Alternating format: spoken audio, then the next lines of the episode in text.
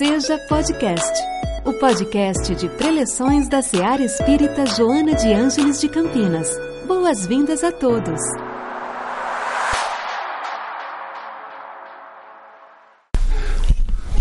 Boa noite a todos. Boa noite. Que a paz de Jesus nos envolva nesses momentos de estudo e de reflexão. Caridade Anônima. A irmã Joana inicia o seu estudo de hoje fazendo uma afirmação realmente muito estranha. Diz ela: formam legiões em lamentável agrupamento de dor. Quem são? Aí ela confirma para nós: são espíritos que se agregam por afinidades dos malogros e emoções. Perturbam-se e perturbam. Experimentam as vicissitudes de seus fracassos. Adensam-se em fantástica nuvem de desespero, hipnotizados na sua autopunição achicoteados pelo remorso tardio ou pela flagelação de seu arrependimento inoperante. E ela volta a perguntar: quem são? E nos afirma: são os irmãos desencarnados que atravessaram os umbrais do túmulo, ignorando as realidades da sua vida espiritual. A Joana nos afirma que se nós estamos no santuário do intercâmbio espiritual, como é o nosso caso aqui, né?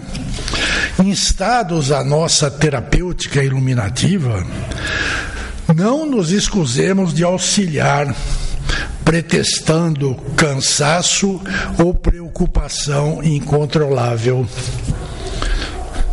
Jesus é o nosso guia, o nosso mestre, ele é o nosso modelo. Ele não se cansava jamais. Aliás, ele não se cansa nunca.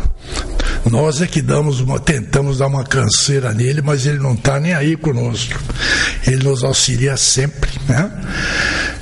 Mesmo que nós nos sintamos alquebrados, sintonizemos no bem em prol da recuperação desses nossos irmãos tão necessitados. Geralmente ignoramos que grande número dessas entidades infelizes é comensal do nosso lar, companhia de nossas horas, coautores de nossas enfermidades, com os nossos parentes, por exemplo. Quem que diz que nós não temos filhos com problema? Pais com problema, tios, primos, irmãos.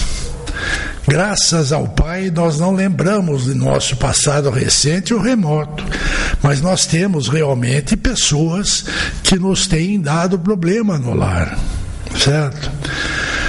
Não vamos nos esquecer que o comércio com os desencarnados é variado e intenso, graças ao panorama de sintonia mental que vige em ambos os lados dos planos da vida, o lado físico e o lado espiritual. Por isso, Jesus vive nos ensinando e insistindo vigiai e orai. E não é orai e vigiai, não, no, na ordem alfabética, é vigiai e orai. Não adianta orar se não vigiar o pensamento.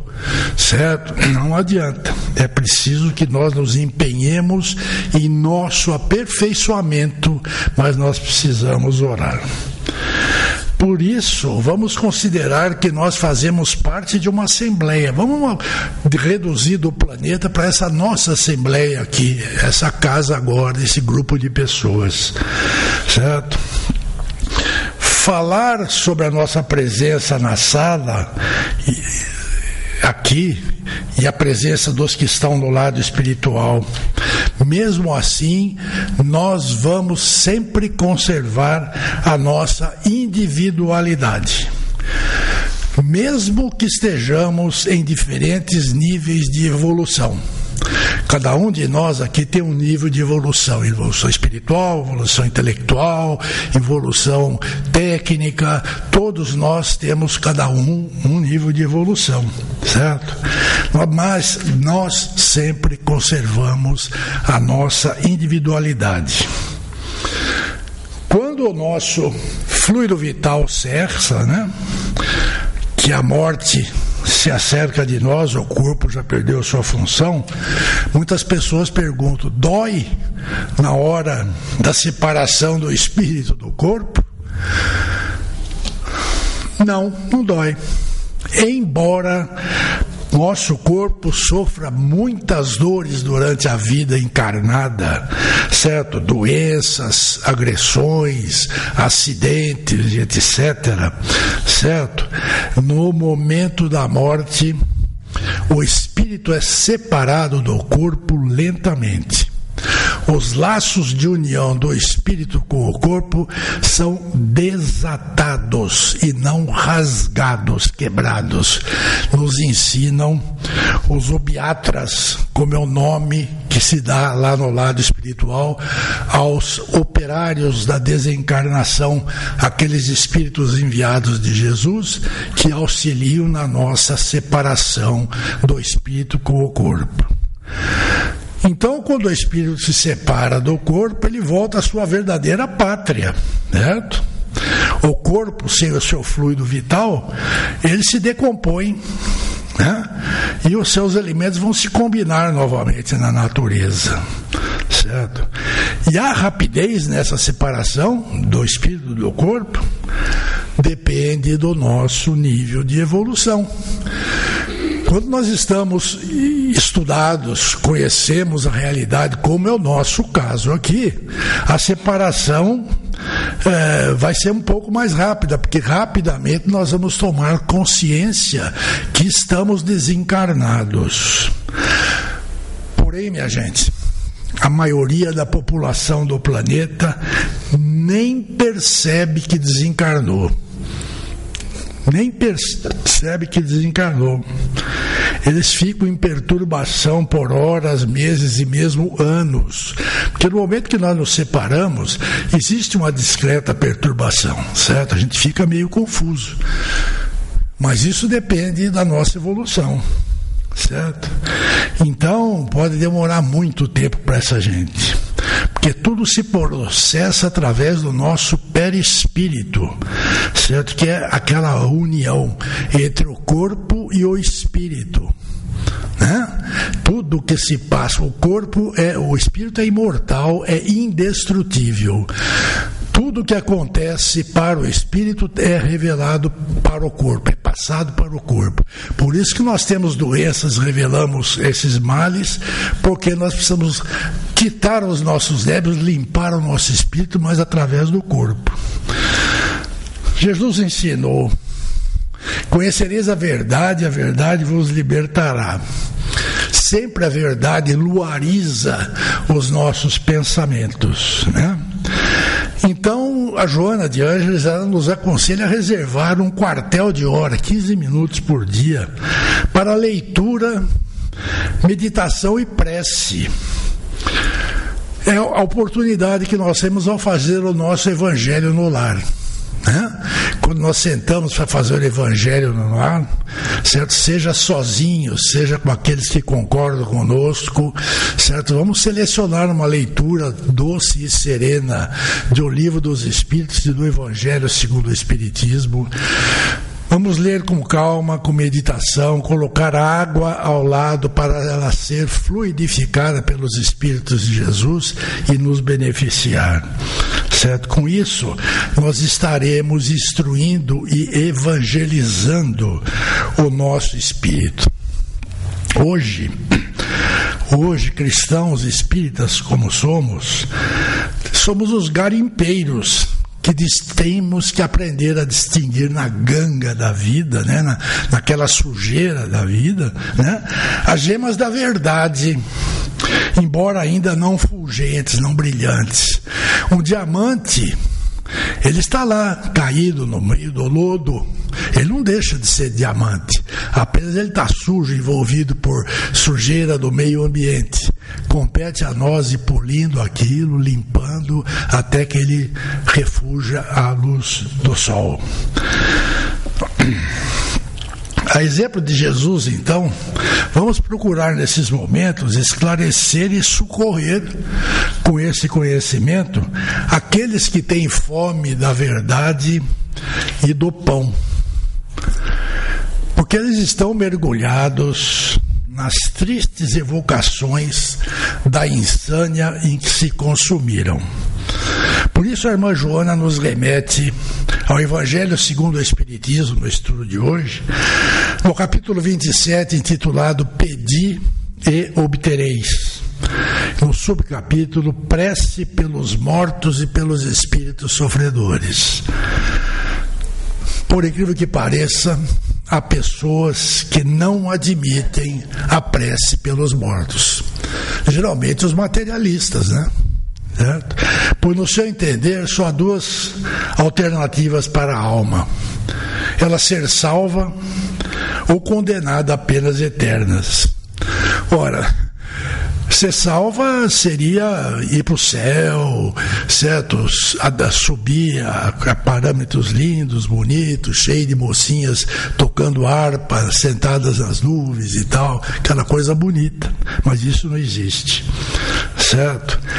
Então é preciso que nós oremos pelos irmãos que estão condenados. Devemos orar por eles?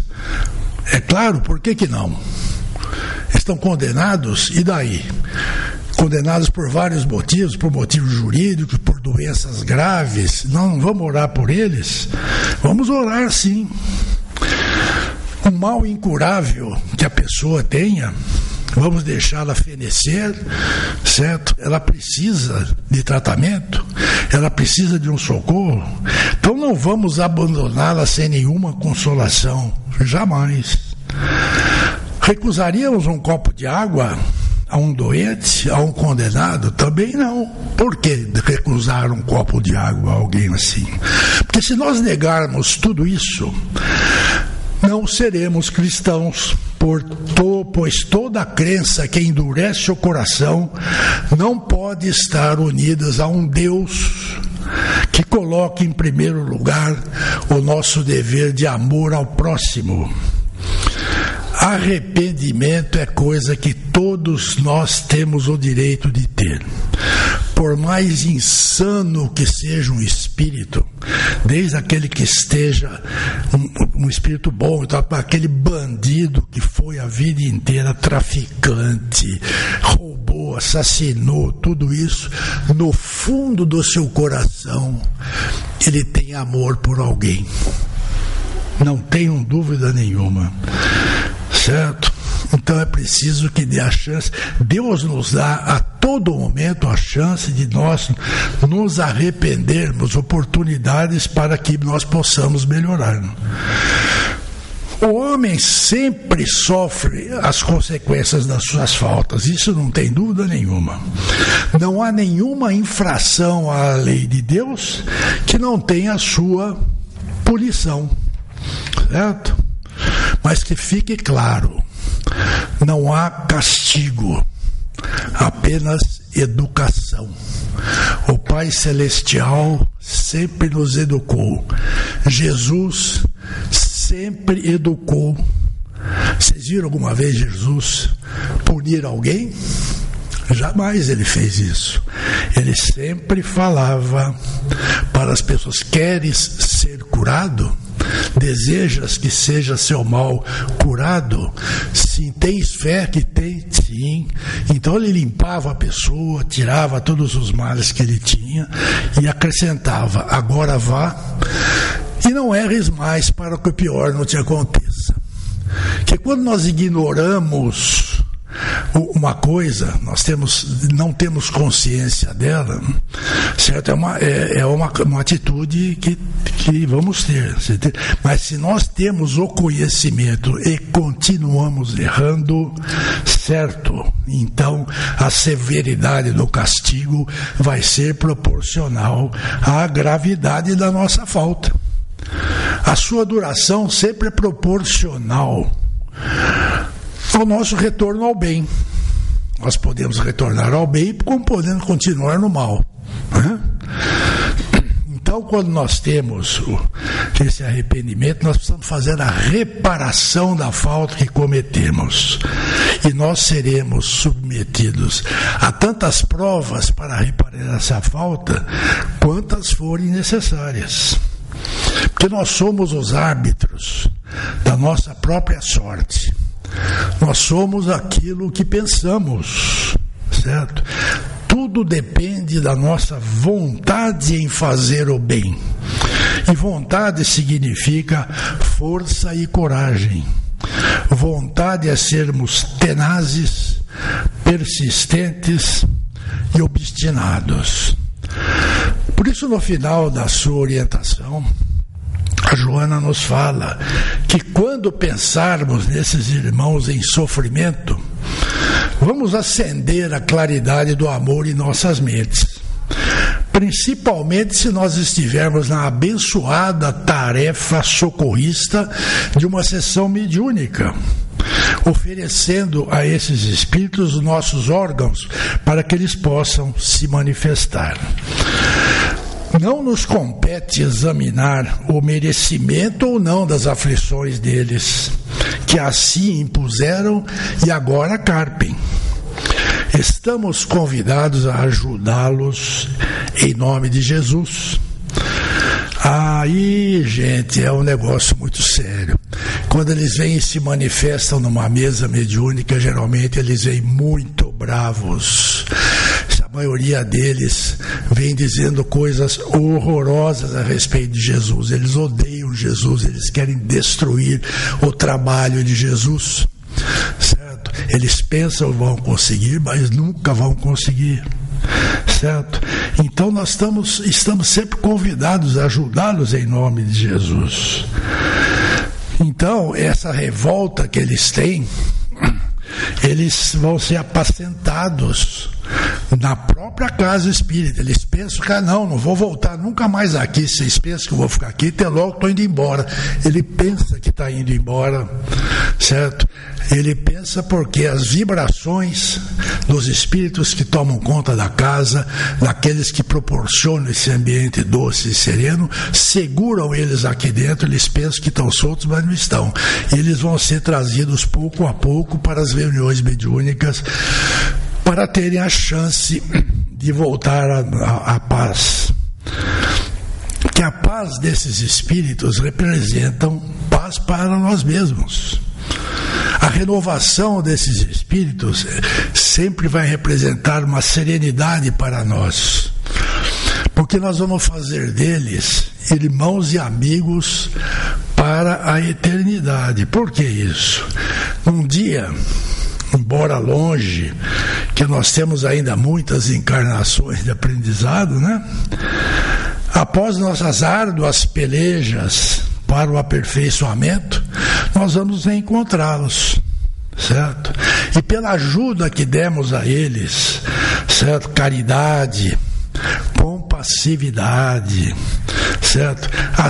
Eles acercam-se de nós risonhos e felizes reconhecidos e amorosos pelo aquele bem que fizemos a eles durante a dificuldade que eles passaram. Então eles vêm nos saudar na doce, serena e abençoada madrugada da nossa vida imortal. Obrigado a todos pela presença. Retornem a seus lares com a doce e serena paz de Jesus em seus corações. Boa noite. Obrigado. Em nossa célula de amor, sua presença é sempre bem-vinda. Acompanhe também nossas atividades nas redes sociais. Acesse arroba seja CPS. Afinal, sua participação faz a SEAR acontecer.